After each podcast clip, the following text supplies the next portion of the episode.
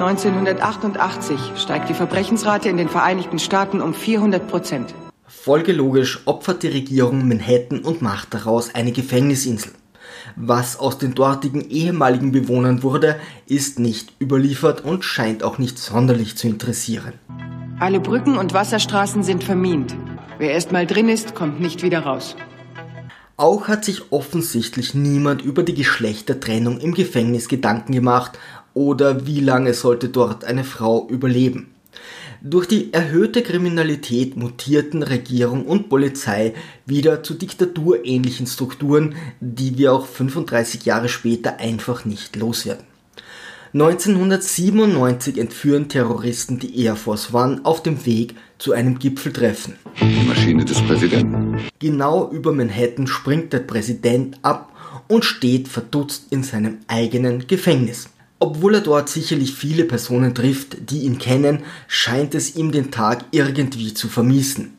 Beim Rettungsversuch übergibt ein Punk den Finger des Präsidenten und erklärt, dass dieser getötet wird, wenn die Polizei nicht sofort abzieht und fern bleibt.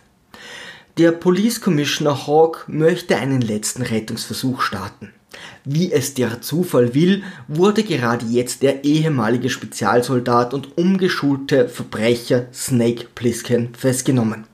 Ihm wird die Freiheit versprochen, wenn er den Präsidenten in 24 Stunden befreit. An Bord befand sich der Präsident.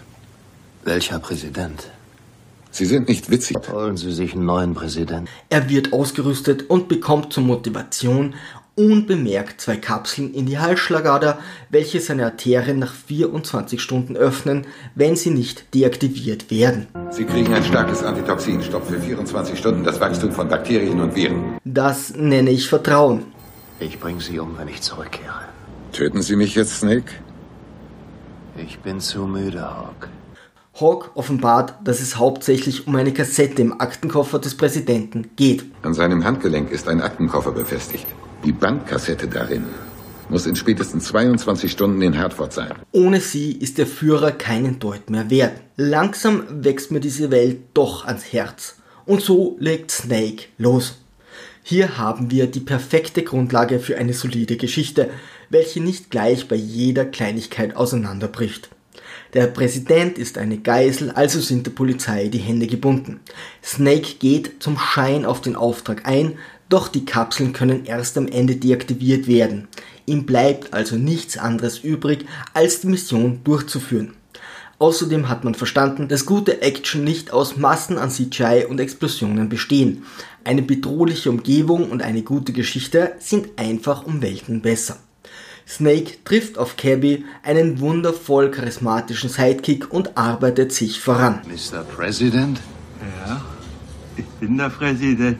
Dieser bringt unseren Helden erst zu Boyne, der einen Plan der Minen der Brücke besitzt. Schließlich findet Snake den Präsidenten beim Duke, doch wird festgenommen. Letztendlich schafft er es jedoch gerade rechtzeitig, den Führer zu befreien und die Brücke zu überqueren. Sicherlich hat auch diese Geschichte einige Probleme. Die Kassette sollte die Menschheit retten, aber Snake ist dies egal. Er tauscht sie am Ende aus Racheslust einfach aus. Und warum stirbt Wayne trotz Karte? Vorsichtig, nach links! Nein, seid ihr wahnsinnig! Aber die genialen Details überwiegen bei weitem. Cabby klopft beispielsweise mit seinem Schuh gegen die Haustür von Wayne, der in einem gewaltigen Gebäude lebt. Da muss man erst einmal gehört werden. Snake ist kein Übermensch, übersieht ständig Personen in seinem Rücken und letztendlich kommt er gerade so durch.